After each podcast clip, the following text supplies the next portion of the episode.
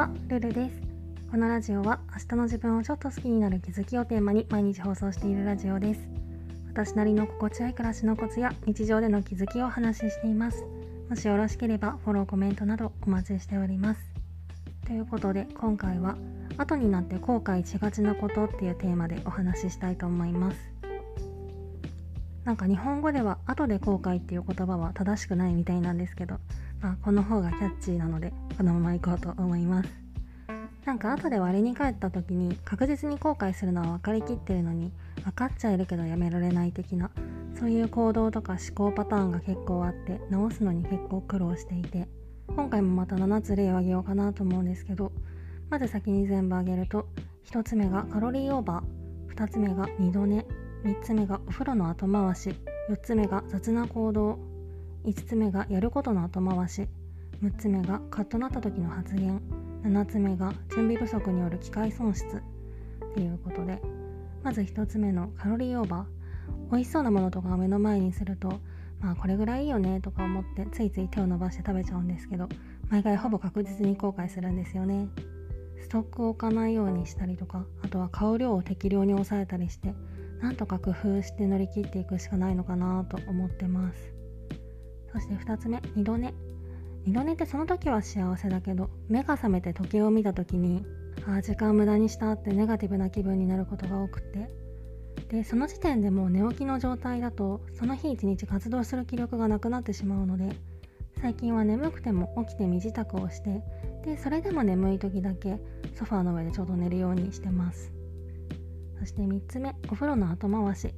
最近はほぼなくなったんですけど帰ってベッドに直行して散々ダラダラした後ってお風呂に入るハードルが異常に高くってつい翌朝に持ち越してしまいがちなんですよね。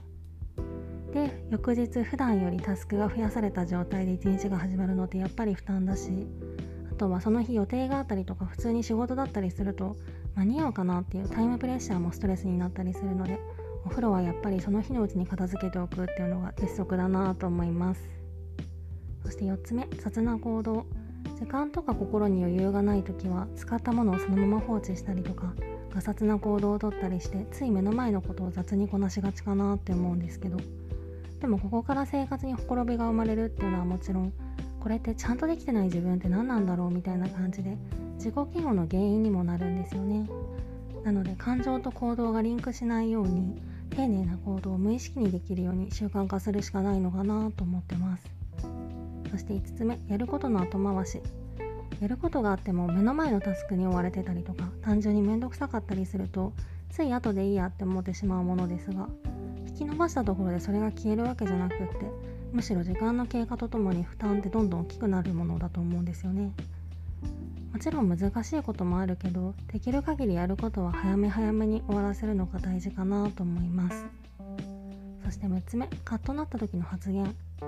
なんかイライラするとつい何か言ってやりたくなったり、まあ、そこまでいかなくても態度に出してしまったりっていうことが起こりがちかなって思うんですけど冷静さを書いてる時の振る舞いってほぼ確実に後で後悔するのでで怒りのピークって実はそんなに長くは続かないのでせめて冷静さを取り戻すまでは表に出さずに済むようになりたいなと思ってます。そして最後準備不足による機械損失。これうまく伝わるかわからないんですけど例えば服装とかメイクとかが適当な時に限って突然大きな予定が入ったりしてああちゃんとメイクしとけばよかったって微妙な気持ちになるみたいな。そういう自分の準備不足が原因でせっかくのチャンスを逃すみたいなことって本当にもったいないなと思ってて。まあこれは大きいこと小さいこといろいろあると思うんですけど結構日常的に起こることだと思うんですよね。なのでチャンスが来たらすぐ乗れるように日頃から自分自身を整えておくって大事なことだなと思います。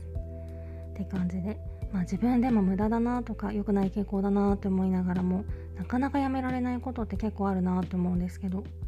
こういうのっていくら待ってても誰かがどうにかいい方向に持ってってくれるわけじゃなくて、まあ、自分で何とかしなきゃいけないっていうのがまた残酷なところだなって思うんですけどできるだけ無理なくそれでいて効果的な解決策みたいなものを引き続き見つけていきたいななんて思います。今回はそんな感じです。レターでの質問感想も絶賛募集中ですので是非お気軽にいただけたら嬉しいです。それではまた次の放送でお会いしましょう。